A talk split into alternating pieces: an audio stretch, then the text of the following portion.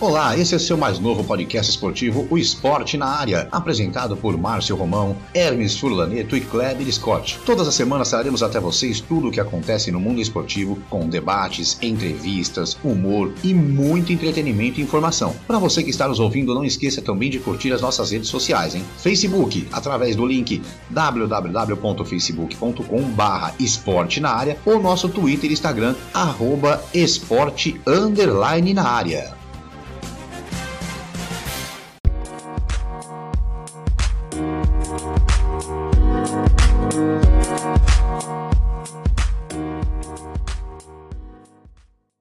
Olá, seja muito bem-vindo, muito bem-vinda ao nosso terceiro episódio do podcast Esporte na Área. Apresentação de Márcio Romão, Hermes Furlaneto, Kleber Scott e Geraldo Pessuti. Como você já sabe, Todas as semanas estaremos aqui com você, debatendo, repercutindo e conversando aí sobre tudo o que acontece no mundo esportivo todas as semanas. Lembrando que você pode sempre também nos acompanhar pelo seu tocador de podcast preferido. Olha, já estamos no Spotify, no Anchor, no Pocket Casts, no Rádio Public, Castbox ou Breaker. Ou seja, são seis canais para você curtir aí a nossa programação. E você também pode fazer parte do nosso podcast mandando o seu recado ou até dando ideias aí de pautas para o nosso programa. É só acessar a página www.facebook.com.br esporte na área ou nosso Twitter e Instagram pelo esporte underline na área, tá bom? Arroba esporte underline na área. E lá no Spotify também tem um link para você enviar mensagem. Se você clicar na descrição do programa, tem lá um link, você clica, manda mensagem de voz para a gente e participa também da nossa programação aí do nosso podcast. Bom, a gente vai falar várias coisas aqui no programa, mas no primeiro bloco, além dos nossos destaques iniciais, vamos falar também aí sobre o novo patrocínio do Corinthians, vamos falar de Champions League, o Campeonato Carioca hein? e tem muito mais. Antes de eu dar boa noite, lembrando a vocês também, hoje temos participação especial,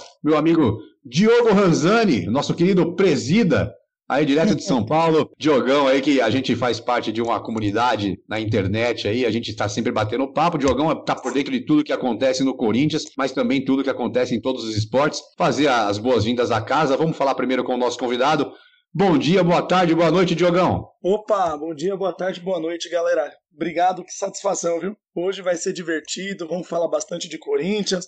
Tem bastante coisa legal para falar de vários esportes aí. Vai ser um prazer participar com vocês, viu? Bom dia, boa tarde, boa noite, senhor Kleber, homem ventania. E ó, Kleber, bom dia, boa tarde, boa noite. Já pode entrar com seu destaque inicial, viu? Boa noite, meu querido Márcio, Hermes, o Diogo aí que tá fazendo esse programa com a gente aí, o Geira. Olha, meu destaque inicial é das contas do Corinthians, já que temos aí o Diogo também, que é um corintiano, mais um corintiano, hoje estamos ganhando aqui, né, Márcio? 3 a 2 Vamos falar então um pouco de Corinthians aqui. Né? Uh, a questão mais que está me consumindo é a questão da, do André Sanches. Ele assumiu em 2018, ele contratou 33 jogadores, 17 já foram embora. O Corinthians está com 180 processos trabalhistas, Márcio. 180. Entre eles, o atacante Clodoaldo está pedindo um milhão de reais, o atacante Jonatas está pedindo 2 milhões de reais.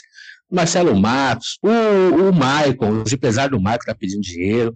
Olha, tá terrível. O Corinthians arrecadou em 2019 353 milhões de reais. O balanço 2019 em dívida, tá? Dívida, 195 milhões. Ultrapassou o que o, que o Corinthians arrecadou, passou 195 milhões. Aí vão jogar a culpa para quem? Ah, porque o Corinthians, o problema do Corinthians é a arena.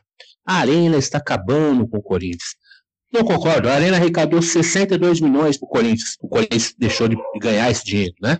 Já no Pacaembu, quando a gente jogava no Pacaembu, a gente ganhava, em média, 35 milhões. Não creio que 62 milhões seja o grande problema do Corinthians, né? Acredito que a má gestão do Eder Sanches está levando o Corinthians para o buraco. A, a dívida, pior dívida que eu acho aqui, ó, 23 milhões o Corinthians teve é, a sua conta bloqueada caso Jusilei, é um, você não consegue entender como o Corinthians faz isso. Comprou o Jusilei em 2009, junto ao J. Malucé, 50% do passe. Em 2011 vendeu para a Rússia por 23 milhões de reais, repassou 10 milhões para o J. Manusseg, só que o J. Manusseg falou que tinha, que tinha é, direito a mais 5 milhões. E aí o Corinthians não, vai entrar na justiça, porque nós não reconhecemos esses 5 milhões. Chegou em 2019, é, com multa, com tudo, J. Malucei ganhou essa causa, 18 milhões de reais. O Corinthians, vamos lá fazer um acordo, fez um acordo, não pagou nenhuma parcela desse acordo, e hoje a dívida está em 23 milhões,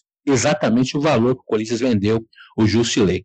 Então, Márcio, é, o meu destaque inicial é essa péssima administração do André Sanches, que infelizmente a primeira passagem foi muito boa, mas o que ele vai deixar vai ser essa segunda passagem péssima pelo Corinthians. Bom, eu já vou botar na roda aí é, sobre esse destaque. Mais uma coisa, Kleber, desculpa, eu não, não, percebi se você falou não, mas hoje já estourou mais uma, né? Exatamente, o Clodoaldo, rapaz. Quem é Clodoaldo na fila do pão, né, rapaz? E, e se você for analisar, Márcio, ó, Clodoaldo, 900 para lá, quase um milhão de reais, pedindo é, FGTS, direito de imagem, 13 terceiro. O Jonathan, outro atacante medíocre que jogou no Corinthians, também está pedindo 2 milhões de reais. Os empresários do Michael, coisa vendeu para o Shakhtar, está tá pedindo mais de um milhão de reais para o Corinthians. Ainda comprou o Richard, o volante do Fluminense, né? E assumiu a dívida que o Fluminense tinha com a América, com a transferência do Richardson, do atacante Richardson para a Inglaterra. O Corinthians assumiu essa dívida de 3 milhões e 700. E é o Corinthians. O Corinthians, 17 jogadores, dos 33 jogadores que o Corinthians contratou na era Andrés, 17 já foram embora e quatro o Corinthians emprestou e o Corinthians paga o, o salário. Então, infelizmente, e a, a, conta do Andrés aí provavelmente não vai ser aprovada, provavelmente, né? E se não for aprovado, o impeachment tá aí, né? Não sei se vale a pena dar impeachment, porque tá pouco tempo para sair, mas o impeachment corre risco, viu, Márcio? É, aí, aí eu vou já aproveitar esse destaque inicial do Kleber Lógico, depois eu vou colocar todo mundo na roda, ainda vou dar bom dia, boa noite, boa tarde aí para Geraldo e para Hermes, mas já coloco na roda o nosso convidado, né? Como eu falei, ele está por dentro de tudo. Presida, seguinte, o, é, o, Kleber falou sobre as contas aí não serem aprovadas. A gente já sabe que o Core já não aprovou, né? Ontem a gente teve a votação do Core, por 6 a 5 o Core não aprovou as contas, mas agora é saber se passa então aí pelo conselho, né? E aí, Presida, o que, que você acha? Olha, meus amigos, de novo, bom dia, boa tarde, boa noite aí para todo mundo. Como a gente diz no grupo, o pai tá on aqui, né? Então vamos lá. E o pior é o seguinte, é até falando um pouco aí da, dessas contas reprovadas, né? Foi reprovado com déficit de 177 milhões, porém, ainda faltam 18 milhões aí que precisam ser acrescentados, né? Que são contas que o Andrés não colocou, que é referente ao J. Malucelli e também referente ao, ao fisioterapeuta do Corinthians ao Júlio Suma Neto. Então, ainda que já foram reprovadas pelo Core, ainda precisa ser reajustado, porque na verdade a dívida do Corinthians não é 177 o déficit. A dívida é de 195 milhões, é 195,4 milhões. Então o buraco ainda é maior. O problema é que normalmente quando bate lá no conselho, o Andrés é muito forte no bastidor, ele normalmente consegue a aprovação, né? É, esse é o maior problema. E até falando aqui um pouquinho da Arena, eu concordo plenamente com a Arena. Ela é, na verdade, o que pode salvar o clube. Porque o clube arrecada, arrecada uma média de 60 milhões por ano, porém, o, o estádio praticamente só é usado para jogos. Se alguma gestão profissional começar a fazer algo que realmente possa tornar o estádio rentável durante o ano todo ou durante a maioria dos dias da semana, a probabilidade de se dobrar esse valor de arrecadação ela é gigante. O estádio praticamente só se usa para jogo. Então é algo que o Corinthians só precisa de uma gestão um pouco mais profissional para conseguir fazer com que o estádio se pague sem qualquer dificuldade. Eu concordo totalmente aí com, com o nosso amigo. E essa questão de jogador processar o Corinthians, todo dia vem um novo, né? Então, Clodoaldo, que eu nem lembrava, porque corintiano nenhum gosta de lembrar do Clodoaldo, né? Tava no elenco que foi rebaixado, né? É, então, o, o, jogador que faz o gol, quando a gente vai cair, faz a flechinha pra torcida. Eu nunca vou esquecer desse cara. Aí, é, o Corinthians deve para todo mundo. O Corinthians consegue dever pro Jonatas. O Jonatas não devia nem ter jogado no Corinthians. É, realmente, é, as coisas cada vez mais complicadas, cada hora é um nome novo, cada hora é uma coisa nova. E a gente tá vendo aí, pessoal, é, o próprio Palmeiras é, utilizando a arena muito bem, já estão fazendo show agora com, com driving, é, enfim. É, dá para se fazer muita coisa. O Corinthians não tem só estádio, tem um baita do estacionamento lá que dá para fazer show para não sei quantas mil pessoas no estacionamento. Sim, Ou seja, você não precisa nem você não precisa nem abrir o estádio, nem abrir o gramado para jogar carro lá dentro. No, no, estacionamento você consegue fazer uma grande coisa. O Corinthians não consegue fazer nada, né? Isso, e falta, e falta o evento até pré-jogo, o pós-jogo também, que só o cara que tem muito acesso financeiro consegue ter um pós-jogo legal, às vezes algum camarote, alguma coisa assim. Mas o próprio torcedor. O Corinthians precisa passar por uma reforma enorme. Eu defendo isso há bastante tempo. O Corinthians precisa passar por um processo de democratização, que é o que o Bahia fez lá e salvou as contas do Bahia. O Corinthians precisa fazer isso. Agora a gente está vivendo a nova novela. Ione fica ou Ione Gonzalez vai embora? Agora é a nova novela do momento. A gente fica sempre é, em volta de problema. Aí agora estão soltando notícias que talvez o Benfica queira discutir a questão do Pedrinho. Então a gente fica sempre em volta ou de notícia verdadeira ou de falsa, mas sempre resolvendo o problema. A vida do corintiano, olha, nos últimos anos é complicada. E em relação até ao impeachment, eu acho que se puder, seria, um, seria uma resposta moral a toda a torcida e uma resposta legal, mesmo que fosse um impeachment de dois, um mês para a eleição. Eu acho que é válido, eu acho muito válido, porque seria uma resposta moral a, tudo que estão fazendo com o Corinthians. É muito triste ver o Atlético, por exemplo, o Atlético Paranaense, com todo respeito ao Atlético, mas é um time com muito menos expressão que o Corinthians, questão de nível de torcida. É um clube bem bacana, mas a nível de expressão. E financeiramente é um clube hoje que, se quiser comprar jogador do Corinthians, vai lá e compra. O Bahia hoje tira jogador do Corinthians. E o Bahia, não que o Bahia não seja uma grande equipe, pelo amor de Deus, mas é, guardadas as devidas proporções, né? A 30 milhões de torcedores, a maior renda de televisão, o, o estádio mais caro do mundo, não, não deveria estar nessa situação. É bem triste, é bem triste, mas vamos esperar que essas eleições tragam algum salvador, né? Como no Brasil também a gente está precisando. Bom, vamos lá então. Bom dia, boa tarde, boa noite, Geraldo Pessuti, seu destaque inicial. Bom dia, boa tarde, boa noite, Márcio. Vamos então ao destaque inicial, falando aqui do Campeonato Paulista. O governo de São Paulo deve analisar individualmente cidades que podem receber jogos do Paulistão para você, vocês terem uma ideia, das 13 cidades que são sedes dos clubes da Série A1 do estadual, apenas Diadema, Santos, São Paulo, Barueri e Santo André estão na fase amarela do Plano São Paulo, que foi elaborado pelo governo estadual. É, cidades como Itu, Mirassol, Novo Horizonte, Araraquara, Limeira estão na fase laranja, enquanto Campinas, Ribeirão Preto e Bragança Paulista estão na vermelha que é a fase mais restritiva do plano de flexibilização. É, em contrapartida, o presidente da Federação Paulista de Futebol, o Reinaldo Carneiro Bastos, é, ele quer de todas as formas facilitar a realização ou a sequência, melhor dizendo, do Campeonato Paulista. Os custos dos treinos são dos clubes, é o que diz o presidente. A federação vai fazer é o seguinte: os clubes que tiverem que sair de um local para jogar em outro, a federação vai pagar o transporte e o hotel para todos.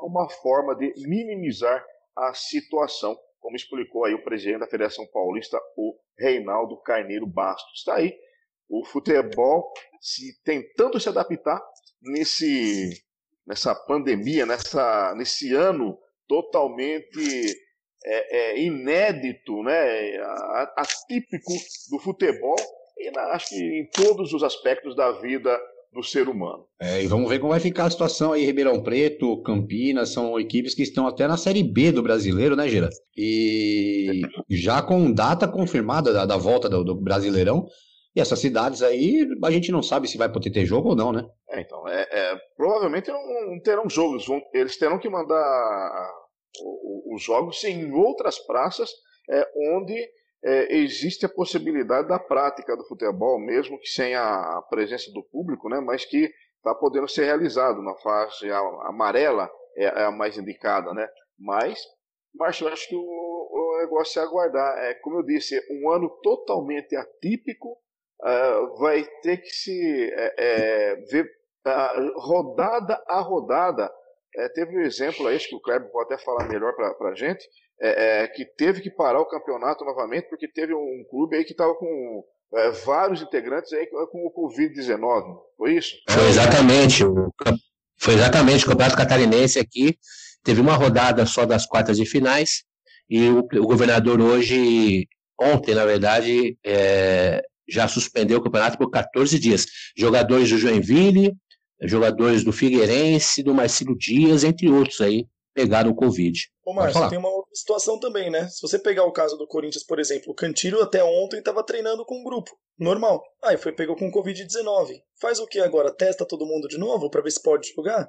Será que só o Cantilho está com Covid-19? E, tem, e o prejuízo técnico dos times do interior também é absurdo, né? Eu sou de Santo André, eu falo que o meu segundo time aqui é o Santo André, e o, e o, prejuízo técnico aqui de Santo André é absurdo. Perdeu vários jogadores já para outras equipes, vários jogadores sem contrato. O Bruno José Daniel, que é o estádio, não pode ser utilizado. Ah, eu acho que é uma forçação de barra gigante voltar ao campeonato estadual. Nossa, é gigante, essa, é uma forçação de barra.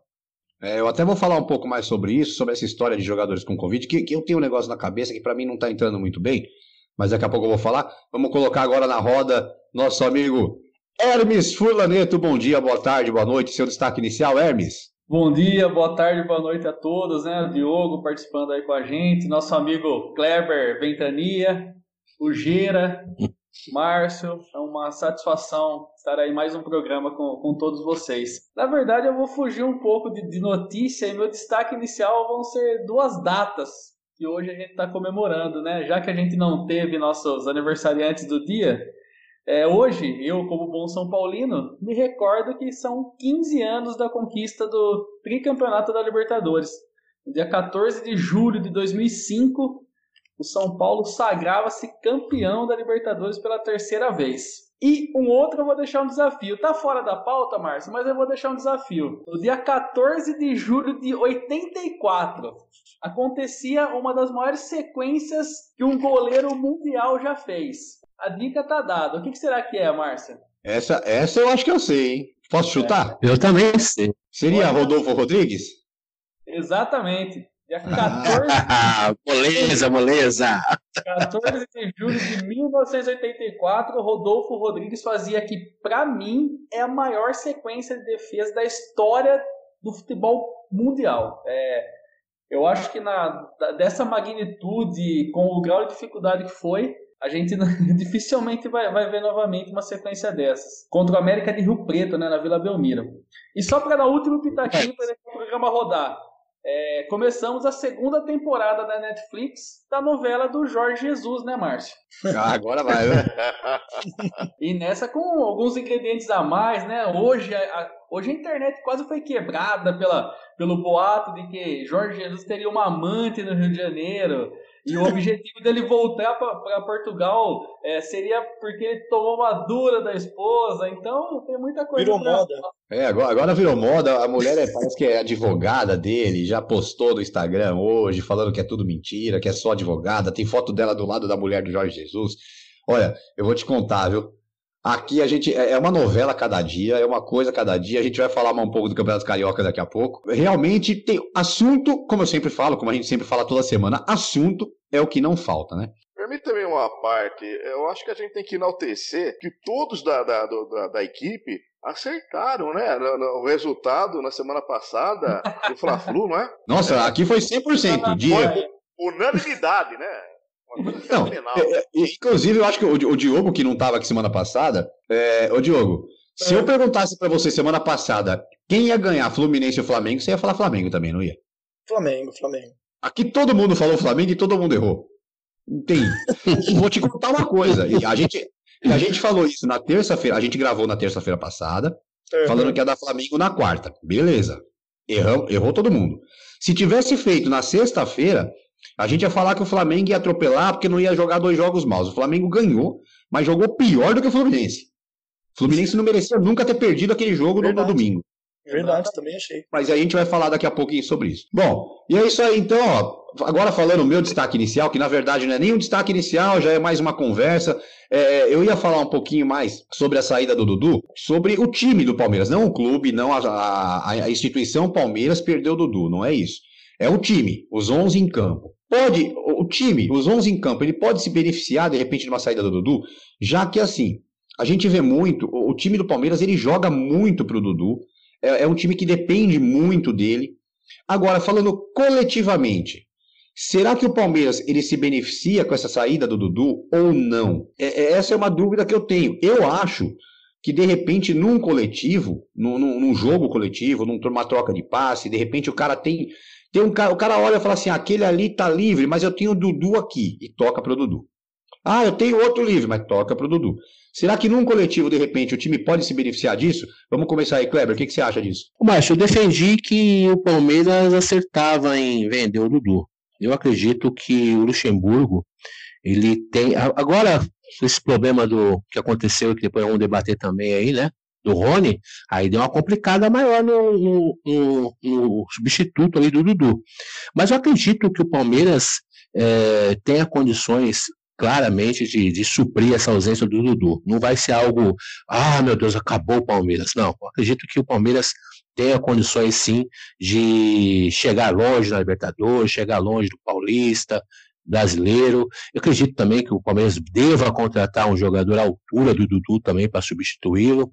Na verdade, eu vou falar a minha opinião. Eu nunca achei o Dudu tudo isso que falam, tá? Eu nunca achei. Eu acho aquele jogador de jogo pequeno. Jogo grande, eu não confio no Dudu. Mas a torcida do Palmeiras ama o Dudu a torcida vai sentir falta, com certeza, mas acredito que o Luxemburgo vai conseguir aí um substituto à altura e o Palmeiras assistir menos essa saída do Dudu aí. É, eu, eu acho que o, o Dudu, assim, é, levando em consideração é, a maneira que você colocou pra gente, Márcio, é, eu acho que ele não, não tem esse nível dentro do campo. Esse nível no seguinte sentido, de o time pegar a bola e, nossa, vou tocar pro Dudu. Né? O Dudu é um grande jogador, eu acho que dentro, o Palmeiras vai sentir muito a ausência dele. É, não se perde um jogador desse, desse nível hoje no futebol brasileiro e continua igual. É um, é um dos maiores jogadores do Palmeiras atualmente, se não for o maior.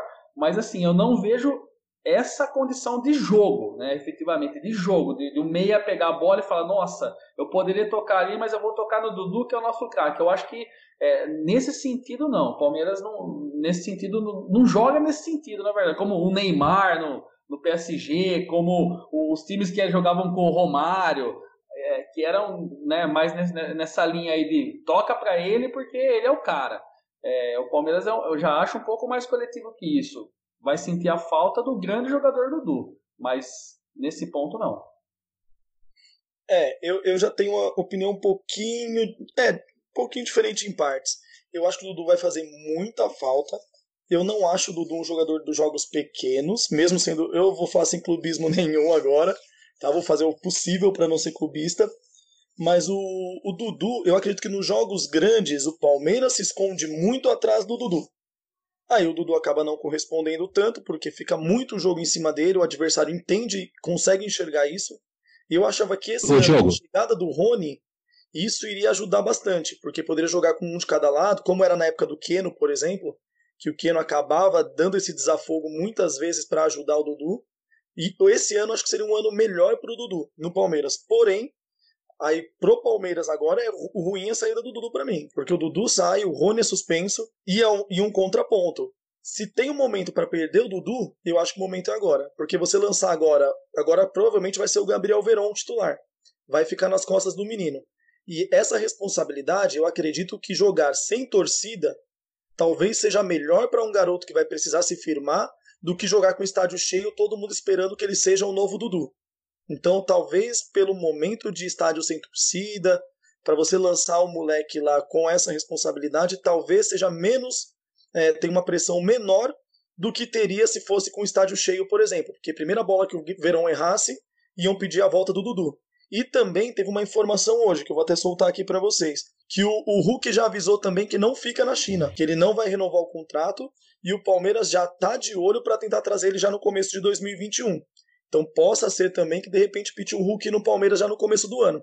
E ele disse que tem uma possibilidade enorme porque ele é torcedor do Palmeiras, já avisou, e tem vontade de vir jogar no Palmeiras, né? Então existe essa possibilidade do Hulk também, que, na minha opinião, o Hulk entraria na vaga do Dudu e ninguém lembraria que o Dudu existe. É, com certeza. Eu falo do Dudu, é jogador de time de. não é de jogo grande, porque justamente no jogo grande não aparece. O craque, o craque que vocês falam que o Dudu é, tem que aparecer em jogo difícil você vê um, um craque aparecer em jogo pequeno? É em jogo grande que ele aparece, em jogo grande que ele se destaca. E o Dudu, você puxa numa mão algum jogo grande que ele arrebentou, né? E ele tem que saber lidar com a pressão. Se ele é o cara que recebe 2 milhões por mês, é o craque do time, ele tem que segurar a bucha. Então, por isso que eu acho que o Dudu não é isso tudo isso que falam. Para mim é um bom jogador, só bom jogador. Não vou nem falar de, de jogadores passados, tipo Edmundo, porque aí é até covardia com o Dudu, né? Vamos falar dos jogadores de hoje em dia. O Dudu é um bom jogador. mas não acredito que acredito que o Palmeiras não vai sentir a saída do Dudu. Dois, dois, três jogos, a torcida nem vai lembrar do Dudu mais. É, eu acho que na verdade vai depender bastante do rendimento de quem entrar no lugar, né? Que o futebol é assim, né? Se quem entrar no lugar corresponder, eu acho que pode acontecer isso. Porque tem até uma coisa, foi igual eu disse, até penso diferente, mas tem uma coisa que acaba afirmando o que ele disse. O Valdívia, por exemplo, ganhou muito menos, jogou muito menos, e a torcida acaba tendo mais carinho pelo Valdívia do que pelo Dudu, justamente pelo que o Valdívia nos jogos grandes, normalmente, o Valdívia ele acabava chamando o jogo para ele e resolvia, né? Então esse carinho que a torcida tem Exatamente. pelo Valdívia, mesmo ganhando menos do que o Dudu ganhou, porque o Dudu é multicampeão no Palmeiras, ganhou bastante coisa, mesmo assim o Valdívia acaba sendo mais ídolo que o Dudu para mim. Pelo menos com as pessoas que eu conheço que são palmeirenses, eles falam do Valdívia com muito mais carinho do que falam do Dudu, né? Então isso também pode afirmar. Mesmo eu imaginando que esses jogos grandes o Dudu acaba sofrendo porque o time todo se esconde. Eu acho que tem vários jogadores no Palmeiras questionáveis, vários, vários, que acabam jogando todas as bolas para o Dudu. O adversário percebe que o Palmeiras só vai crescer pelo Dudu ali. Eles anulam o Dudu lá com duas, dois, três jogadores marcando em cima e os outros simplesmente não resolvem não aparecer para o jogo, porque sabe que o cobrado vai ser Felipe Melo, Dudu, o goleiro às vezes, que normalmente é assim. Tem vários jogadores questionáveis no Palmeiras. O Dudu é um jogador, é, é, no meu ponto de vista, ele é muito emotivo, temperamental, cabelzinho curto.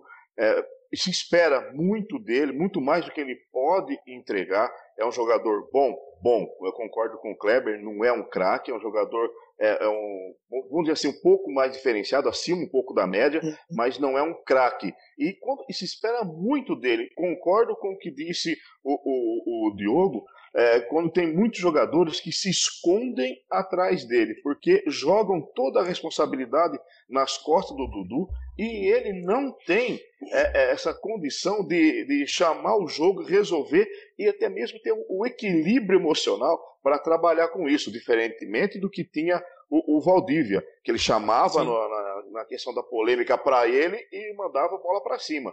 É, o chute no vácuo e por aí vai.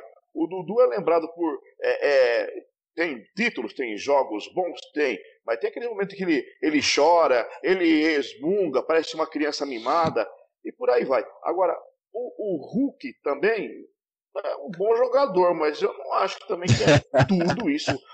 O, o, o Hulk é mais marketing é, e, e, bunda, né? É marketing bunda do que realmente um, um craque de futebol. Ele, hoje, ele, ele, seria, ele seria aquele cara da novela, o Cadeirudo? É o Cadeirudo, é o Cadeirudo, é o Cadeirudão. Deixa eu só é, é o popozão ali que vai. Ele vai dar uma bundada no zagueiro e fazer a porta giratória. É isso que vai fazer. No, no caso do Dudu, é, eu acho que o Tite concorda comigo, viu? Porque a seleção brasileira só levou uma vez não levou mais. É, é que a seleção brasileira também é. é outra coisa muito questionável também, né? Mas o Hulk eu só disse que aqui ele faria diferença porque o futebol brasileiro, vamos ser sinceros também, né?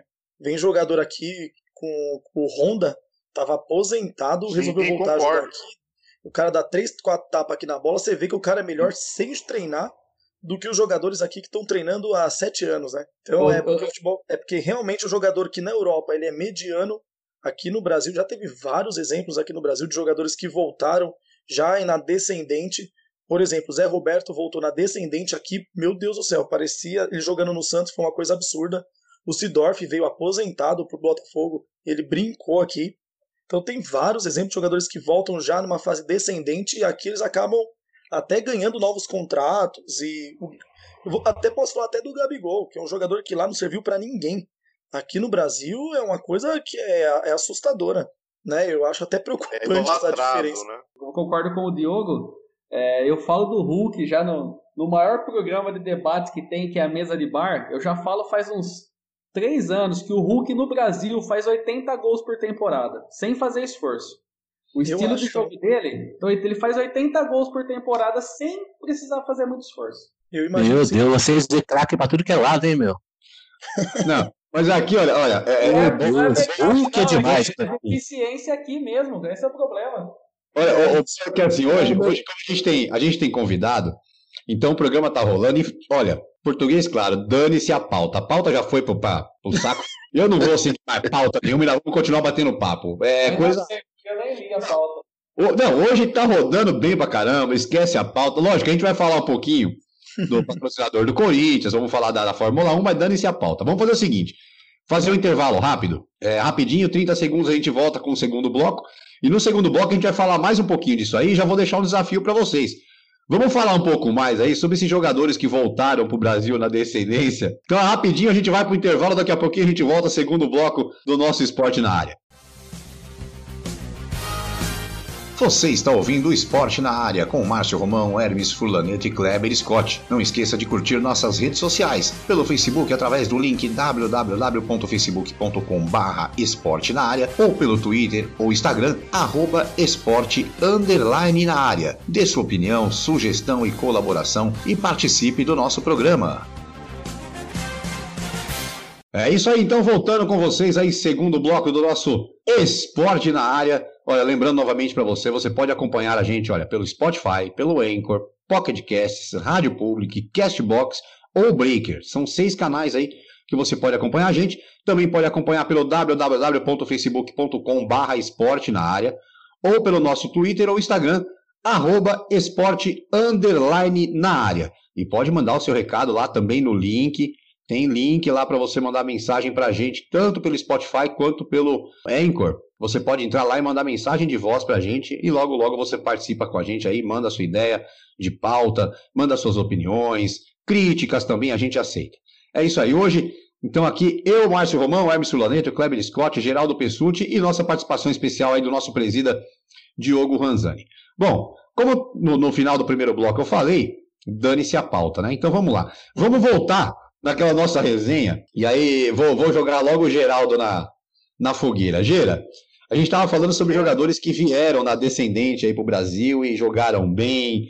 Vamos lá, você se lembra de mais alguns aí que vieram nessa descendência e jogaram bem no Brasil? Bom, vamos dizer que eu não falei de São Paulo, o Kaká. O Kaká que veio, veio para São Paulo já em final de carreira, é, passou rapidamente, foi bem e todo mundo queria que ele continuasse, ele acabou indo para os Estados Unidos, mas o Kaká foi um bom exemplo disso. É, e fora Kaká a gente tem outros, né? Tem, tem muitos outros, né, Kleber? Márcio, Júlio, eu confesso que eu tô puxando aqui na memória aqui, eu não lembro muito, assim, de é, craque mesmo, assim, falou, acho que já falamos no primeiro bloco, né, o caso do Sidor, o caso do... Teve, teve o Nenê também, que retornou, que quando retornou pro Vasco, é, jogou muita bola pelo Vasco, né? Teve o caso do Nenê, acho que o Nenê que eu lembro, assim, o último caso aí. Olha, falando em São Paulo ainda, ô Hermes, é, pode ser que. o Ronaldo Fenômeno, pô. Como que um corintiano não lembra disso? Isso, não, mas, o Ronaldo, tava, mas o Ronaldo já estava sem. O Ronaldo estava sem clube, né? Não, não, mas na verdade é assim, o São Paulino lembrou de um cara do Corinthians e eu vou lembrar um cara do São Paulo, porque a não ser que a minha memória me, esteja me traindo. Mas o Raí, quando voltou pro, pro São Paulo, o Raí também não tava lá essas coisas no exterior, não, hein? Não, o Raí saiu, ele saiu ídolo do Paris, pô, para, tava bem lá. Tava bem. Ele tava bem lá quando voltou pro São Paulo? Tava, tava, tava bem, tava bem. O Hernandes voltou é do São Paulo desse. foi o Luiz Fabiano, né? Que voltou já mais ou menos, que tinha tido uma lesão, se eu não me engano, no Sevilha. Sim. Aí ele tinha perdido um pouco espaço, mesmo ele indo bem lá, e acabou voltando, né? O Hernandes também é mais ou menos assim. O Hernandes, Hernandes. É, nunca, nunca, decolou numa carreira é, na europeia, né? Mas na primeira volta, não essa, essa ele já não tá bem, mas na, na volta anterior, ele, nossa, jogou muito pelo São Paulo. Ele estava vindo de uma carreira extremamente baixa na Europa, né? Sim. No Corinthians, por exemplo, tem o Paulo Guerreiro, que era um cara que já estava perdendo o mercado na Europa ele tinha ido para Bayern de Munique, estava na reserva do Hamburgo, perdendo espaço. Corinthians trouxe e fez o que fez aqui. Normalmente o Calu é um que foi para o Botafogo agora, que na, ele teve problemas né, de relacionamento lá na Alemanha, mas estava bem. Mas perdeu espaço, ninguém queria mais. Veio aqui também. E vai dar trabalho aqui no Botafogo, pode escrever, porque fisicamente o cara tá 100%, vai dar trabalho. Eu acho assim, essa discussão nossa aí do caso dos jogadores que vêm para cá, que, que, lógico, o nível do futebol brasileiro é muito inferior ao, ao da Europa, isso não tem condições de discutir, né? Mas é, eu acho que eles ganham muito mais, muito mais na parte tática do que outra coisa. Eu acho que o jogador brasileiro, ele estão começando a, a, aprender a tática agora, né? E os jogadores da Europa, eles conseguem. Eu lembro de uma do Sidorf comentando no programa esportivo, é. falava sobre o ganso né? Que ele citou, o Ganso estava arrebentando no Santos, na época, se não me engano. Aí perguntaram para ele, ô Sidorf, o Ganso, o Milan tá interessado no Ganso, acho que o Leonardo na época estava interessado em levar o, o Ganso para lá. O, o Sidorf virou e falou: olha, o Ganso na Europa não joga. Ah, mas como assim? Se ele arrebenta, não, não joga, lento, lento, não joga na Europa. Então tem isso também, sabe? Eu acho que o jogador que vai para a Europa e quando retorna, aqui os caras tá gatinhando perto deles, entendeu? Tanto como, como fisicamente, taticamente, como o futebol lá mais forte, mas acho que taticamente chega aqui voando, né? É, um agora que veio na minha minha cabeça, é, de, até depois o Diogo vai falar o exemplo dele, mas um que veio na minha cabeça. É, e aí vai a pergunta: quem era, é, quando veio né, da, da Holanda para cá, na verdade, jogou no PSV cinco jogos, foi, teve uma época emprestada para o Sparta, e já, o Diogo já até sabe do que eu estou falando, né?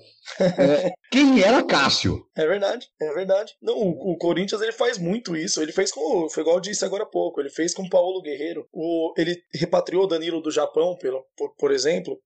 Foi pro Japão e não teve uma grande carreira no Japão, não, não, não deslanchou.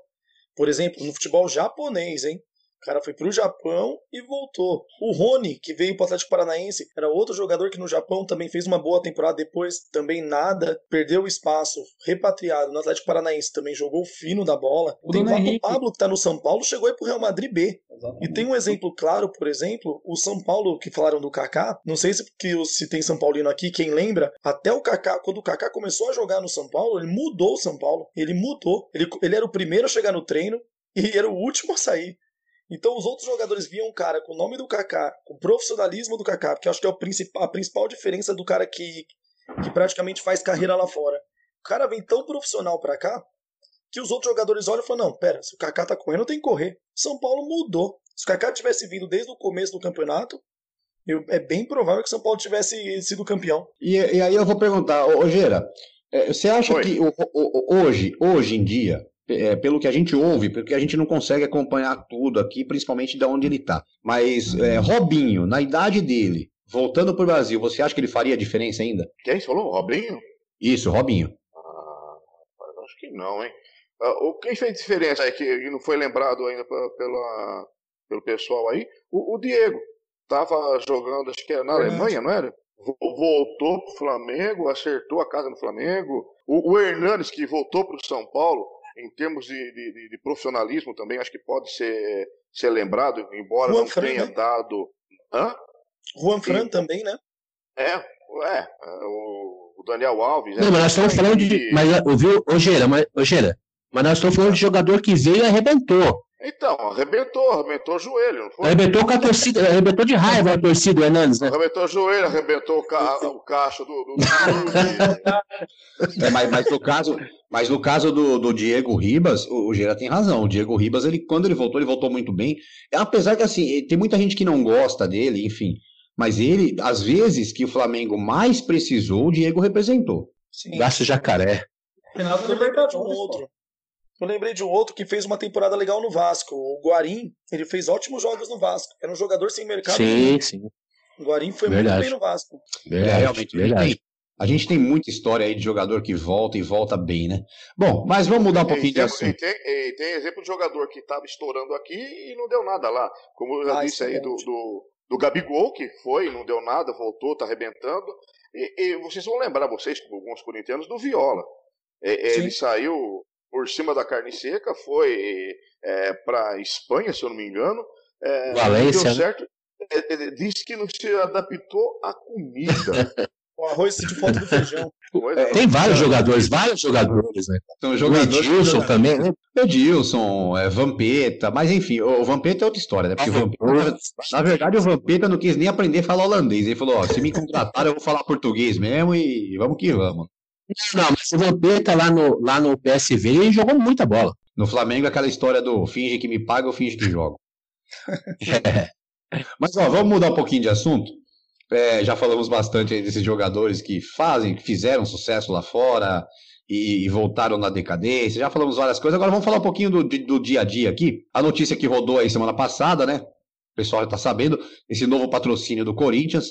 Corinthians que fechou aí com a, com a empresa fechou a parceria com a empresa da Galera Group, que é uma empresa de apostas tal. Eles vão entrar do Corinthians. Já entraram, pelo menos, um pouquinho diferente do que é o atual patrocinador do Corinthians, que o atual patrocinador do Corinthians fez um esquema lá, que a torcida reclamou para mudar o, o, a cor do, do logotipo dele. Ele queria que abrisse conta em banco. Esse aqui não, esse aqui já chegou e falou: ó.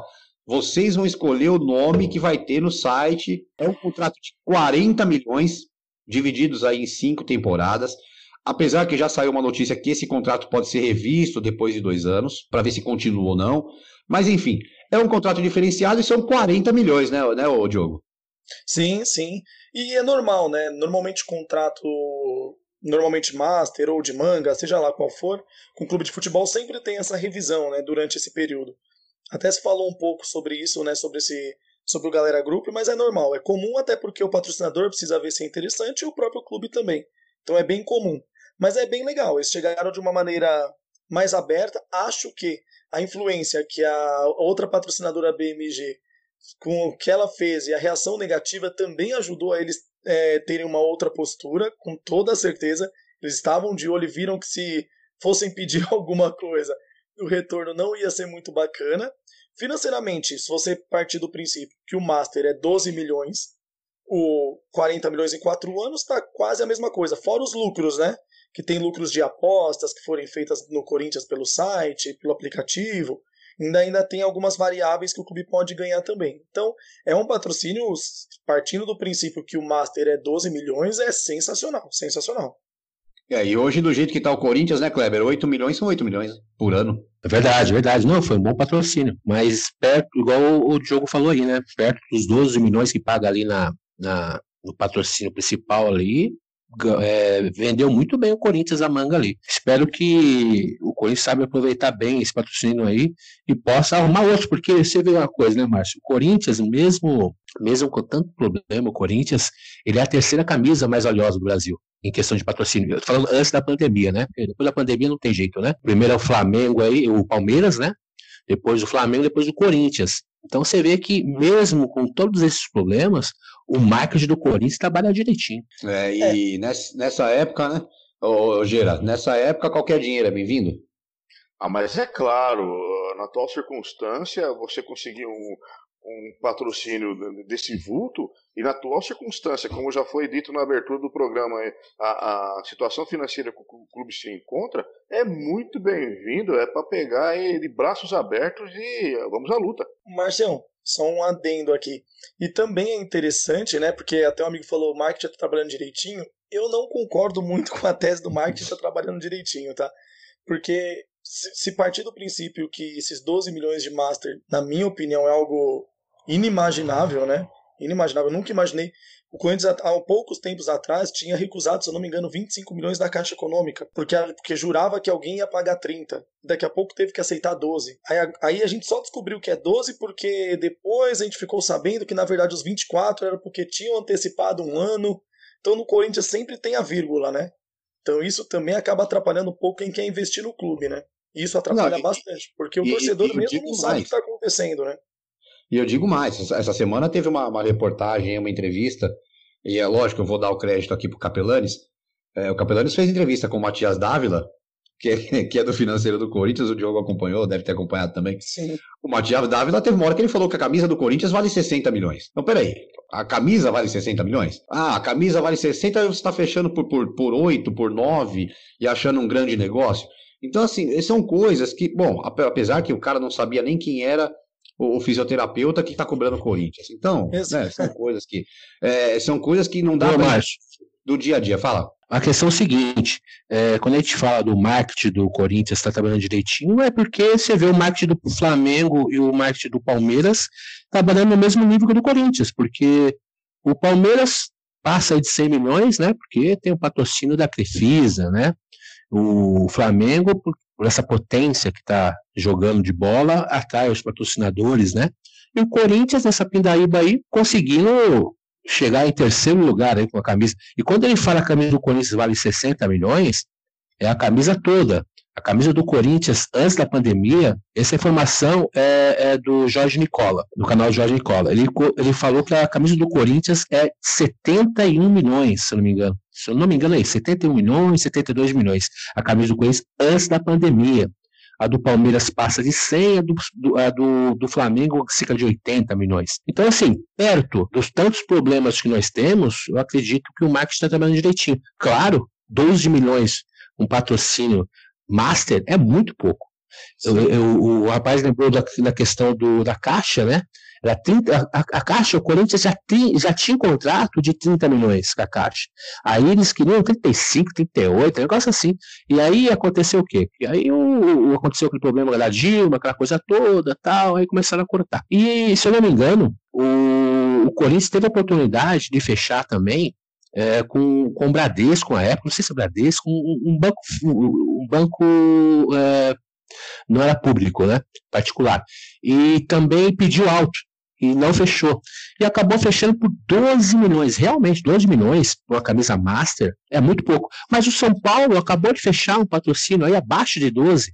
Então você vê que o negócio tá feio mesmo, viu? Não, só me, me, me esclareça uma dúvida. Vocês estão falando de 12 milhões, é, contando aí com que o, o, o que pode é, vir de ganho extra, né? Porque 40 milhões dividido em 5 temporadas vai dar 8 milhões por, por temporada, não é isso? É que os tá 12 milhões 4. eles são da BMG, né? Que é um outro contrato. Esses 8 é da ah, empresa tá, de apostas. Tá, não, não, não, não, é do, do Galera Group, então. Ah, tá. Não, não, não.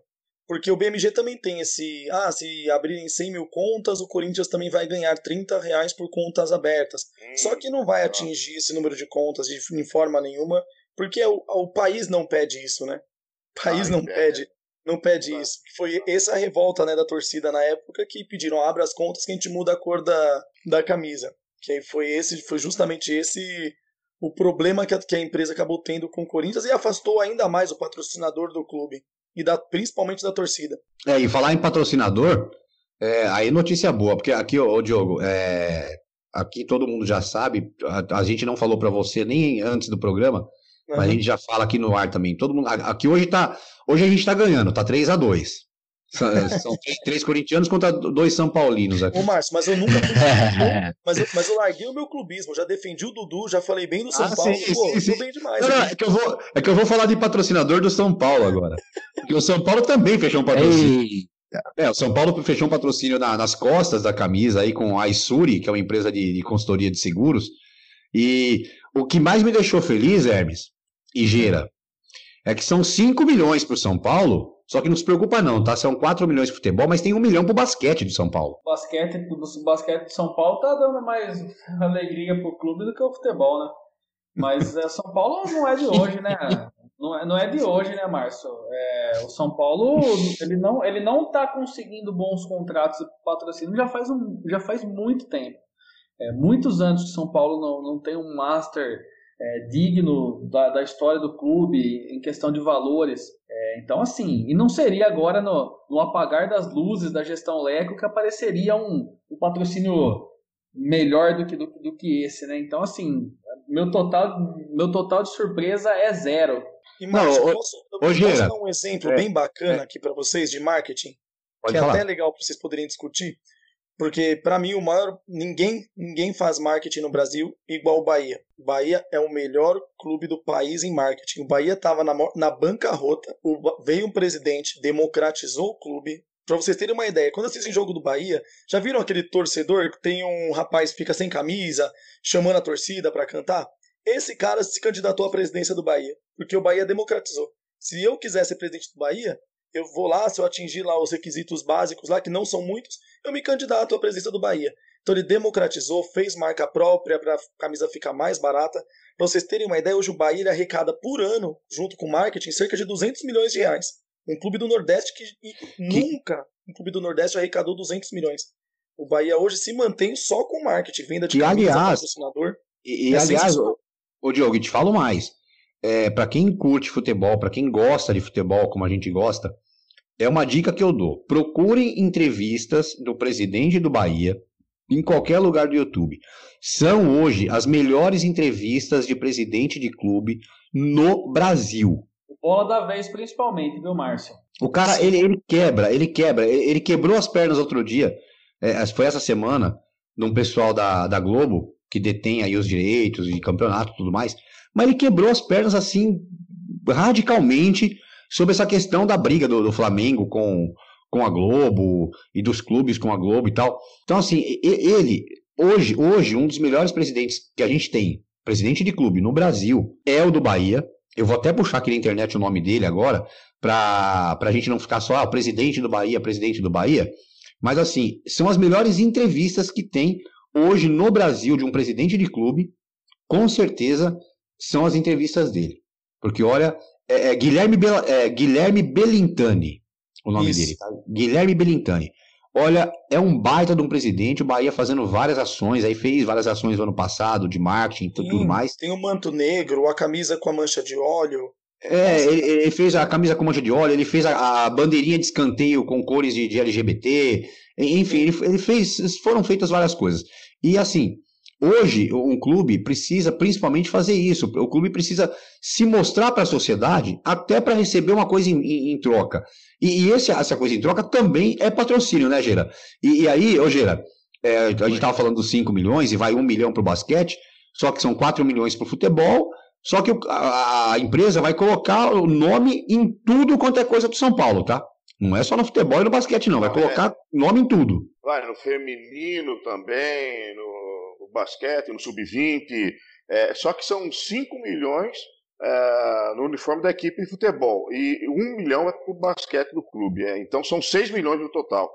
É, mas é importante, eu acho é, é de fundamental importância os, os mentores, administradores dos clubes, presidentes que são o representante máximo da equipe, é, buscar outras alternativas para manter a equipe funcionando, visto que o, o salário dos jogadores é, chega a uma exorbitância que é, é impraticável, impagável, é irreal para o, o Brasil. Então tem que é, ter criatividade, departamento de marketing ou coisa que o valha, é, para buscar essa, essa fonte. É, esse ano, como já não tem a torcida para ajudar, estão é, tendo é, dificuldades é a questão de patrocínio da, das cotas de televisão. É, a, a, a, experiência que foi feita aí lá no, no Rio de Janeiro com o, o Fluminense tentando Flamengo, melhor dizendo, tentando vender a transmissão por, uh, pela internet, não deu muito certo, e, e mesmo assim seria um valor é, é, abaixo do que a TV pagava antes. Então tem que se usar de criatividade mesmo, até porque, mesmo é, em se passando a pandemia, o público é, é, não consegue, a sua arrecadação de bilheteria não consegue arcar com os custos de uma equipe de futebol. Agora, é, é uma opinião mais particular minha, uma que eu estou é, é, muito contrário, é, instituição governamental, seja o Banco do Brasil, seja a Caixa Econômica Federal, seja a Petrobras, seja coisa que valha, é, é, está patrocinando equipe é, de, de futebol profissional. Eu, eu, não acho correto isso, usar dinheiro público para determinadas é, equipes. Ou se patrocina todas, ou não patrocina ninguém, aplique esse dinheiro aí em, em esporte amador, deixando o esporte profissional é, para outras instâncias, outros patrocinadores é, estarem apoiando, trabalhando. É, lembrando que isso, isso não é de hoje, né? Ou, ou faz, como fez há, há muito tempo atrás, na época da Copa União, 88, 89, faz igual a Coca-Cola. Coca-Cola patrocinou todo mundo. Todo é. mundo tinha Coca-Cola na camisa. Era uma festa. Aí depois é que veio Lubrax, Petrobras e tudo mais. E aí faz patrocínio para dois, três times e fica meio desequilibrada a coisa. Concordo com o Geraldo. Bom, terminando aqui o segundo bloco do nosso esporte na área. Daqui a pouquinho tem mais, é um rápido intervalo. Daqui a pouquinho a gente volta. Vamos falar, só dar uma pincelada aí em Champions League para vocês e vamos falar um pouquinho do Campeonato Carioca, da final do Campeonato Carioca que rola essa semana aí, com transmissão pela TV aberta. É isso aí, Silvio Santos vai transmitir o jogo. Daqui a pouquinho a gente volta ah, com o terceiro bloco. Olá, já curtiu nossas redes sociais? Ainda não? Então não esqueça, hein? Pelo Facebook www.facebook.com esporte na área ou pelo Instagram e Twitter arroba esporte underline na área. Aqui você pode participar, dar opiniões, sugestões de pauta e muito mais. Esporte na área, todas as semanas trazendo até você muita descontração, entretenimento e principalmente muita informação e opinião sobre tudo o que acontece no mundo esportivo. É isso aí, então, voltando com vocês, terceiro bloco do nosso Esporte na Área. Hoje a conversa tá rendendo, hein? É, Esporte na Área, apresentação Márcio Romão, Hermes Fulaneto, Kleber Scott, Geraldo Pessuti e hoje nosso convidado, presida Diogo Ranzani, participando com a gente aí dessa no, desse nosso programa.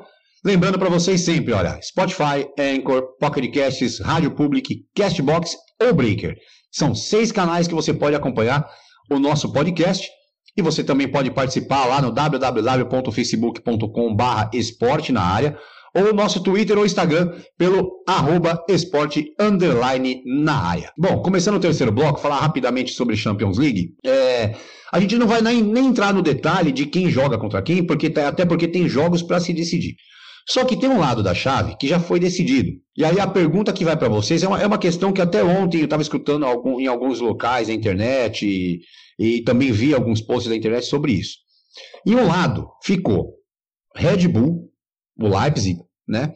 Atlético de Madrid, Atalanta e o Paris Saint-Germain. São quatro clubes que nunca foram campeões da, da, Champions League. Um deles pode ser campeão inédito. Agora, a pergunta que não quer calar. Numa chave com Red Bull, Atlético de Madrid Atalanta, é, aí eu começo pelo, pelo Gera. Vou começar pelo Gera. Gera, você acha que com essa chave seria a oportunidade, finalmente, do Neymar se mostrar para a Europa numa chave mais fraca, num PSG com um time forte? Seria a chance do Neymar realmente aparecer de vez na Champions League?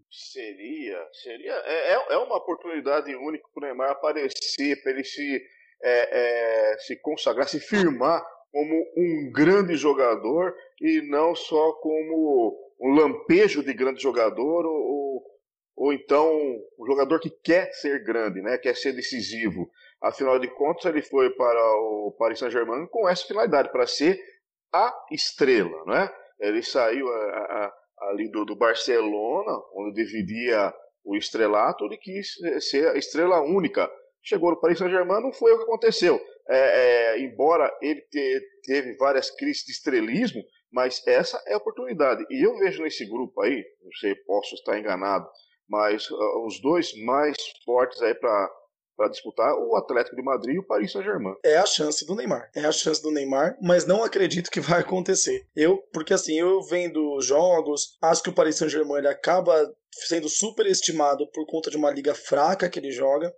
Então acaba sendo bem superestimado. É um bom time esse ano o Neymar parece que estava tá, numa virada, numa pegada diferente, mas a pandemia também acho que pode ter atrapalhado isso. Mas eu acho o Atlético de Madrid mais pronto. O Atlético de Madrid vem de duas finais de Champions e o Paris Saint-Germain tem que tomar muito cuidado com a Atalanta. A Atalanta faz um grande ano, é um dos times mais legais de se assistir, joga no esquema de três zagueiros ali, um 3-4-3 atacando, um 3-6-1 defendendo. É bem interessante, tem que tomar muito cuidado, muito cuidado com a Atalanta. Não sei porque se não me engano é um jogo só, né? Agora é só mata. Então para esses times mais cascudos aí, acho bem complicado. Vamos ver o que vai acontecer. Mas entre os quatro, o mais pronto seria o Atlético, né? Já tá com o Simeone, o time já montado. Se eu tivesse que apostar uma moeda aqui, apostaria no Atlético de Madrid, não ia no Paris Saint-Germain não. É, eu também. Eu também aposto no Atlético de Madrid. Eu acredito que o PSG aí não, não passe. O Atalanta, por ser o, os dois não tem tradição nenhuma, né? Mas as estrelas do, do Paris Saint-Germain, um time melhor, né? Talvez passe aqui pelo Atalanta, mas é, dificilmente consiga passar pelo Atlético de Madrid, a não ser que o Red Bull aí surpreenda, né? Não sei. Agora, independente é, de quem passar essa chave, o campeão está na outra. É. É, a outra chave é complicada. É, ô, ô Hermes, é, você, você acha também o, o, Atlético de Madrid mais forte de um lado? Porque o outro lado está totalmente forte, né? São, são 26, para vocês terem uma ideia. O lado do, do Paris Saint-Germain, que é o Paris Saint-Germain, o Atlético de Madrid, o Atalanta e o Red Bull, não tem nenhum título de Champions. E do outro lado, tem 26 títulos. É, é, é pesado, né, Hermes? É, pesado, não tem dúvida, né? É, e eu também, eu eu acho que nessa chave aí do, dos que nunca foram campeões, assim como o Diogo falou, se eu tivesse que apostar uma moeda, eu apostaria no, no Atlético de Madrid. Apesar de que não é mais aquele Atlético de Madrid que chegou nas duas finais, o time teve uma reformulação é, até grande de, de, elenco, mas assim, o Simeone é um cara extremamente copeiro, tem o, não só o elenco, como o clube na mão é um gestor aí que se mostrou um dos melhores né, dos, dos, últimos anos no futebol europeu. E o PSG, eu não sei, é, é, parece que falta alguma coisinha. Não, é difícil até explicar, mas falta aquela, aquela gana de, de, de, de sabe? Se, olhar para o time e falar assim, eles estão na pegada de ganhar uma Champions League. E eu não consigo enxergar isso daí no, no PSG ainda. Se fosse apostar uma moeda, eu apostaria no Atlético. Mas será que isso também vem, Hermes, de, de, justamente por jogar numa liga mais fraca? É, a referência é baixa, né? Não, não tem como questionar isso daí. É uma das ligas, entre as principais ligas europeias, é uma das mais fracas, é uma das com, com menos competitividade. É, e, e, talvez esse seja um dos motivos que, que, que passa essa sensação de, de que não é um time que precise, é, é, precisa mostrar muita pegada para atingir o objetivo na, nacional, por exemplo. Né? Então, assim, diferente de jogar uma, uma La Liga que, que tenha uma, uma, uma competitividade maior, é, a, a, própria liga italiana, a inglesa nem se fala, né? Então, assim, talvez seja, seja por aí, mas eu também acho que pelas peças, sabe, Márcio? Jogadores ali que é, é uma coisa meio água de salsicha, sabe? Não, não sei, não, não consigo ver essa, essa, essa vontade de de aquele, aquele grupo que fecha no vestiário e fala assim, vamos ganhar, sabe? Não consigo ver isso daí não. E tem também algo que prejudica muito o Paris Saint-Germain, né? O Paris Saint-Germain não tem jogo para jogar, né? Acabaram o campeonato na França, então o Paris Saint-Germain tem que ficar fazendo amistoso para poder tentar ter ritmo de jogo. Então ele vai voltar a jogar só na Liga dos Campeões. Então isso também foi muito prejudicial, né? Não lembro se tem Copa da França, alguma coisa assim, né? E do outro lado, Bayern de Munique vem muito forte, e talvez seja a chance do Guardiola pegar uma final de Liga dos Campeões com o City também. Porque a Juventus não tá bem, né? A Juventus não vem fazendo jogos legais. Tudo bem que tem Cristiano Ronaldo, tudo pode acontecer. O Real Madrid tá muito bem depois da pandemia. Precisa ver como é que vai ser esse segundo jogo deles. O Barcelona, é tipo, tá, tá acontecendo muito parecido com o que eu falei do Dudu hoje no Palmeiras, né? Tá todo mundo jogando a bola pro Messi e rezando para ver o que vai acontecer. E o Bayern de Munique já goleou o Chelsea no primeiro jogo, já está na próxima fase. O Bayern de Munique vem numa força, se não tomar cuidado, vai passar por cima de todo mundo. É, e tem, e tem o Napoli também. O Napoli está jogando muito bem também. O Napoli vem fazendo um grande campeonato italiano. É, do outro lado, a gente tem lá Napoli forte. Eu, eu para mim, eu diria até que o Napoli passa pelo Barcelona. É, Bayern de Munique já já está classificado, esquece. Juventus e tem o, o senhor Real Madrid, que pelo amor de Deus, né? Como hoje, hoje aqui, a gente está lembrando novamente para você que está escutando a gente, a gente está gravando hoje, terça-feira, 14 de julho. Hoje o WhatsApp caiu e foi pênalti pro Real Madrid, né? Nossa, eu, eu lembrava, falar nada porque eu sou Madrid. dessa brincadeirinha com outro clube, viu, Márcio? Ah, é, né? É. Tá provando é. do próprio veneno? Tô tentando passar a bola aí. Ô, Márcio. Oi. Eu, eu, acho que a gente deveria colocar como padrão no programa nosso sempre aquele, aquela apostinha, aquela, aquele, aquele chute ali, palpite, pra, pra mostrar que a gente errou todos mesmo até agora. Não, então, é. O, o, o, da Champions, na verdade, o da Champions eu tô guardando, porque a, os jogos de volta da Champions é dia, é dia 12 de agosto, né? Então eu tô guardando para fazer essa aposta lá na frente. Pode ser, só final, não precisa nem ser o campeão. Porque ó, lá no dia 12 a gente vai fazer essa, é, é, é, esse prognóstico. Mas a gente vai ter, vai ter. A gente vai fazer um daqui a pouco. Que aí é Flamengo e Fluminense de novo. Rapaz do céu. Tem um detalhe aí é, interessante após a, essa fase, né? Que é as quartas de finais. Ali é um jogo só nas quartas de finais, né? Vai ser o jogo, os jogos ser em Lisboa, em Portugal, e um jogo só. E aí que vai ser difícil da você querer adivinhar o resultado em um jogo só, hein, cara? É, na, na, na, nas quartas de finais vai ser, vai ser complicado. É jogo só de ida, e é, e é o, o que o Diogo tava falando. De repente você pega um Atalanta, que é um time teoricamente mais fraco que o PSG, mas é um jogo só. Quer dizer, é, a gente já viu em Copa do Mundo a seleção ótima perder para a seleção piorzinha ali, porque é um jogo só e não tem jeito. Não, eu tô nas quartas de finais, Márcio, nas quartas de final, tô falando. Agora não, agora são dois jogos, né? Não, não. É que assim, as quartas. Vamos, vamos lá. Vamos, vamos esclarecer aqui. Quartas de final, tá? São dois jogos que já estão decididos, que é Red Bull versus Atlético de Madrid e Atalanta e PSG. Os outros dois jogos Isso. da quarta vai sair o vencedor de Manchester City e Real Madrid. O primeiro jogo foi 2 a 1 para o City. Esse jogo vai ser a volta em Manchester, tá? É, esse jogo ainda tem a volta. Juventus e Lyon. O primeiro jogo foi 1 a 0 para o Lyon, mas o jogo agora vai ser na Itália. A gente tem Barcelona e Nápoles. O primeiro jogo foi 1 a 1 o segundo jogo é em Barcelona. E tem o Bayern e Chelsea, que vai ser amistoso. O Bayern já ganhou o primeiro de 3 a 0 do Chelsea. Então, aí sim. Isso, PSG e Atlanta é um jogo só, entendi. É isso aí. Isso, então aí sim vai sair as quartas finais. As quartas finais são, é um jogo só. Atalanta e PSG é um jogo só. Red Bull e Atlético é um jogo só. Então, assim, quartas de final, um jogo só. Outro detalhe, sem torcida. Isso. É, amigão. É. Os times de tá tradição, tá difícil, isso aí vai pegar. Talvez por isso os times do lado Paris Saint-Germain, Atalanta, esses Atlético de Madrid, de repente seja a oportunidade da vida deles. Porque vai jogar contra um é Real verdade. Madrid sem torcida, contra um contra o Barcelona sem torcida, contra o Bayern de Munique sem torcida. É, é, é a chance da vida deles. Você pega aquele jogo que é assim, é sem torcida, é um jogo só, e aí, ô Gera, é até aquela coisa. Entra aquela história do. Não tem nem tabu de você falar assim, ah, mas o, o time do. Sei lá, vamos, vamos colocar assim, vai. O time do Atlético nunca ganhou do Real Madrid no Bernabéu. Só que não vai ter Bernabéu esse ano, vai ser é um jogo só em Portugal, ou seja, até o campo é neutro. Até o campo é neutro. É verdade. E, e outra, é, é vai ser aquela coisa, o, o jogo da vida. Então, quem tiver naquele dia inspirado, que o é futebol é é, se encontra nos jogadores, ali aquela harmonia, sai um jogo bonito, um, sabe, o dia inspirado, aquele dia que os jogadores estão inspirados, o time está totalmente encaixadinho, tudo pode acontecer. É, a, a surpresa vai ser assim a, o, o, o, o que pode ser esperado. Vamos dizer assim, o, o, inesperado é o esperado. Exatamente, é isso mesmo. Bom, vamos lá, última, última, o assunto do dia aí, o último assunto para a gente fechar o nosso podcast de hoje. Finais do Campeonato Carioca, Fluminense e Flamengo, Flamengo e Fluminense. Amanhã tem Flamengo e Fluminense, transmissão do, do SBT, né? Silvio Santos narrando, Ratinho comentando.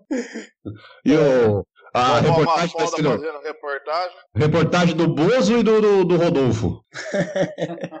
Bom, mas falando. Agora, só para a gente dar uma pincelada, né? É, rapidamente.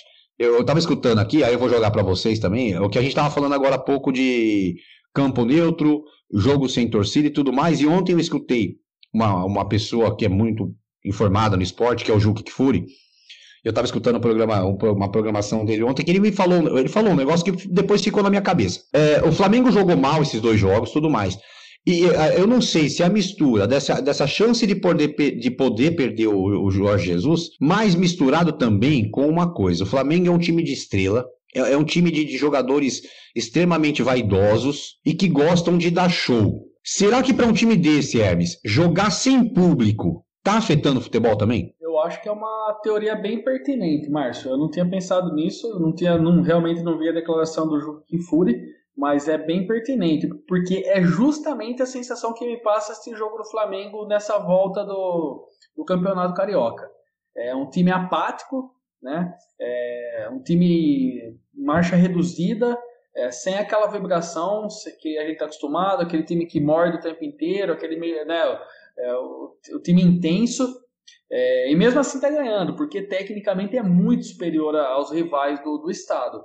Mas é uma, é uma teoria pertinente e tem, tem muito, muita chance de estar correta, sim, viu, Márcio? Eu acho que sim. Agora eu gostaria de jogar uma outra pergunta a, a, aqui no nosso bate-papo a questão do Gabigol, que foi expulso, né? É, será que vai fazer muita falta?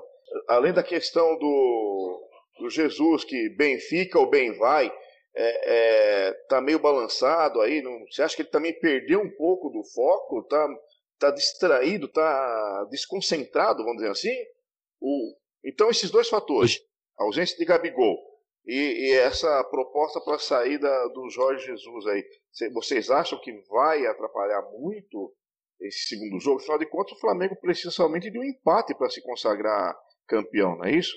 É, se for 1 a 0 uhum. pro, pro Fluminense, vai para pênalti, é isso, né? É isso mesmo. E, se, e 2 a 0 ou mais, é, aí é, é o título do Flu.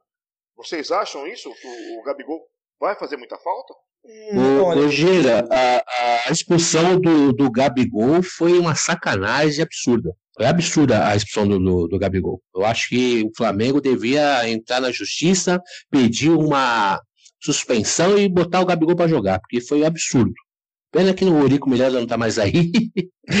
e também não é o e, e, também não é jogador do Fluminense, o Gabigol. Porque se fosse do Fluminense, o jogador do Fluminense jogaria. Porque assim, na, na, na troca, o, não era para sair o Gabigol, era para sair o, o Rodrigo Caio. Tanto que o, que o, o, o árbitro, o quarto árbitro, abaixa a placa, porque o, o, o treinador do, do, Flamengo ficou mostrando o número 3, 3, 3 que é para sair, 3 que é para sair. Aí o Gabigol ficou sem entender, eu vou sair, eu vou sair, ficou sem entender, o Gil pensou que era cera e expulsou o Gabigol. Então foi injusta a expulsão do Gabigol, vai fazer muita falta, mas apesar que o Pedro, né, sabe que era coisa do ex, né? Então, eu acredito que vai dar Flamengo. E, e, tá, e, tá, jogando, e tá jogando muito, Pedro. Diga-se de passagem, seis gols em cinco jogos, né? Exatamente. Uma outra, uma outra coisa, vocês sabem que pelo menos o Márcio, quando a gente fazia aqui a, as transmissões pela TV local aqui,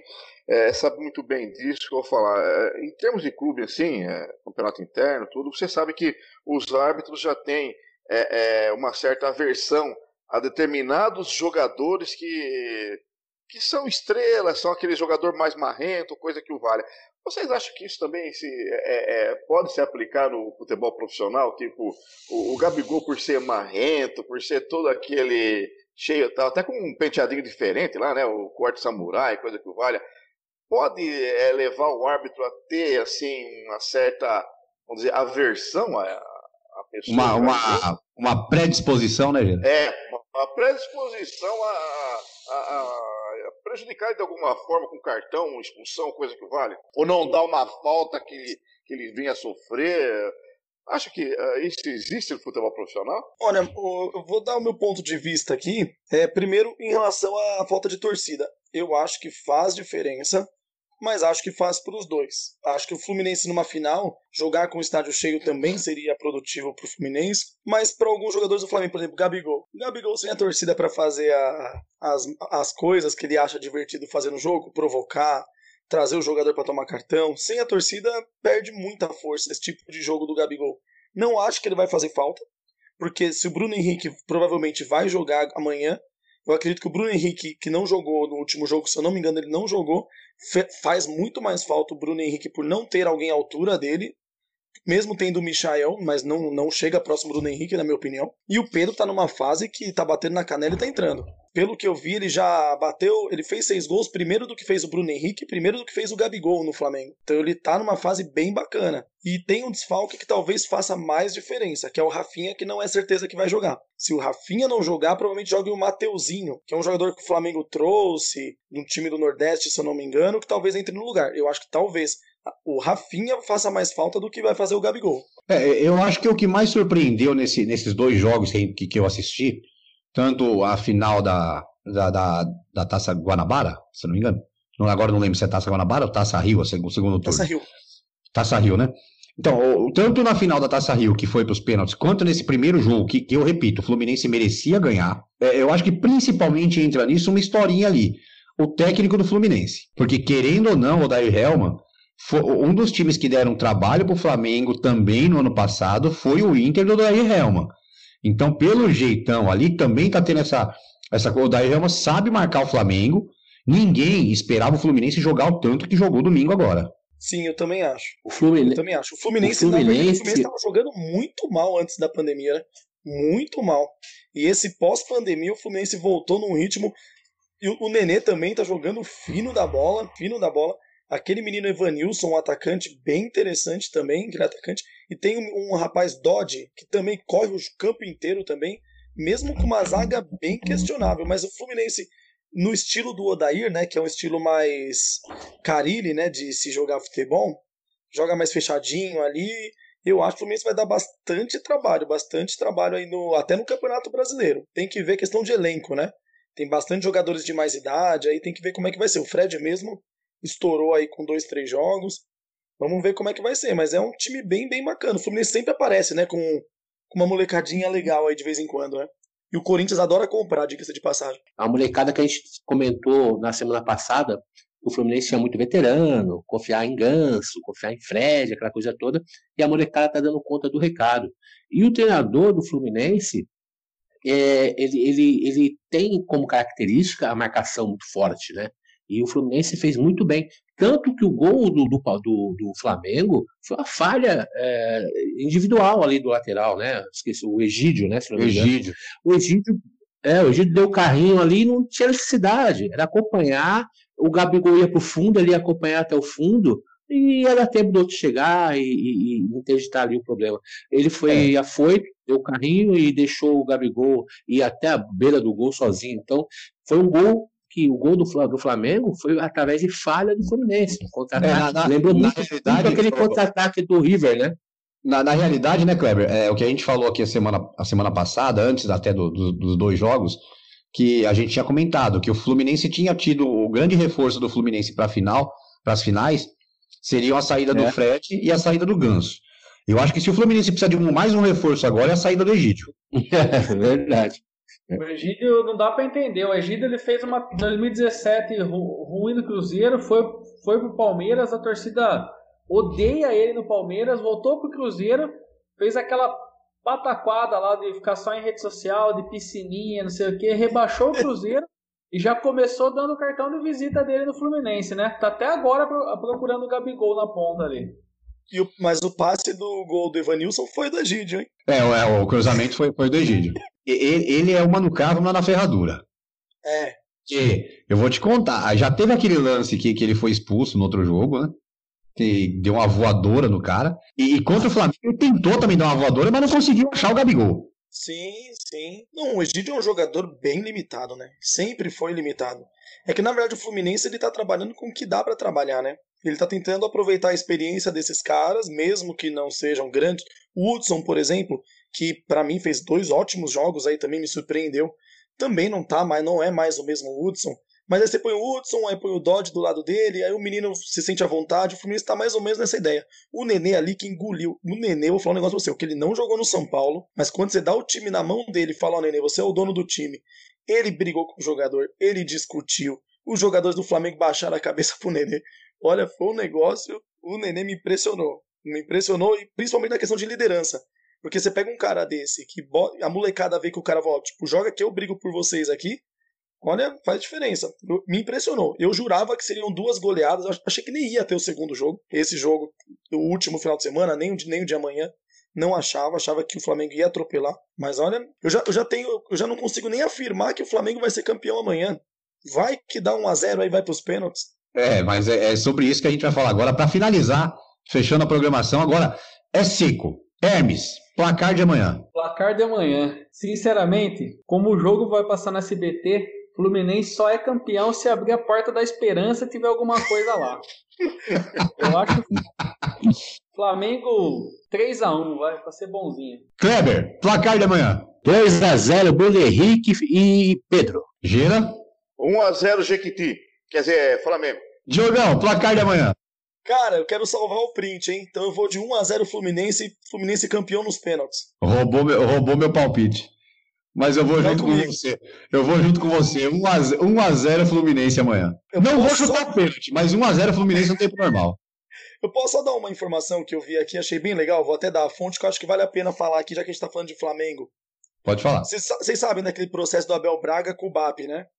Ah, sim. Daquela confusão. O Abel Braga assinou uma petição, tá no Globoesporte.com e ele decidiu que qualquer valor que ele ganhar no processo, o valor do processo vai ser destinado às famílias das vítimas do ninho do urubu. Tomara que ganhe. Eu, eu, eu achei bem legal. Eu achei bem legal. É, eu tinha, eu tinha visto vale, a notícia. Vale a lembrança aqui. Eu tinha visto a notícia um pouco antes da gente começar a gravar.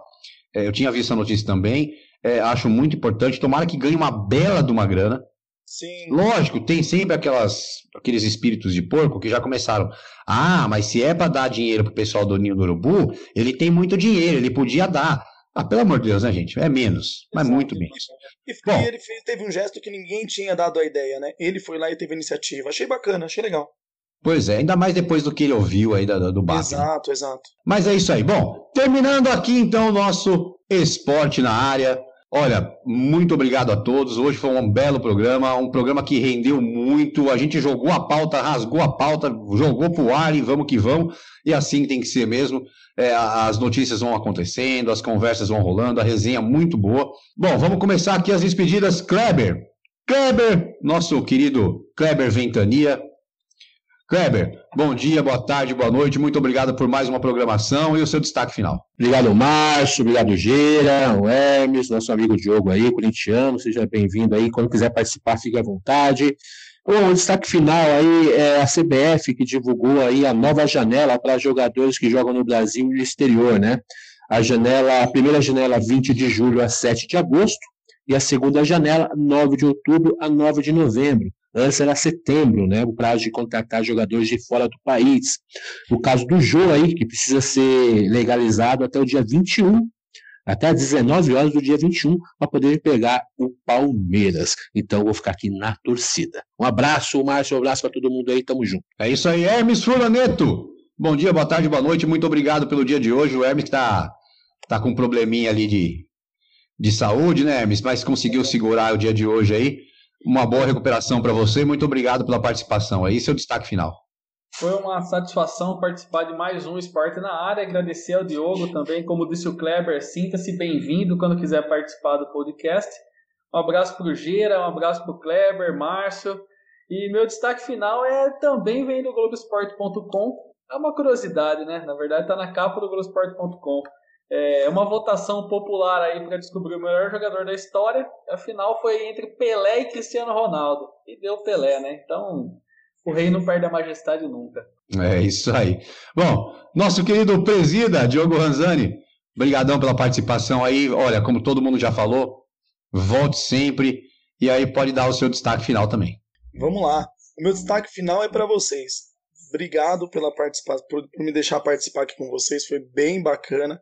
E o meu destaque vai para a qualidade de vocês aí. Todo mundo muito, muito entendido no assunto, sabem falar de muita coisa, muito legal.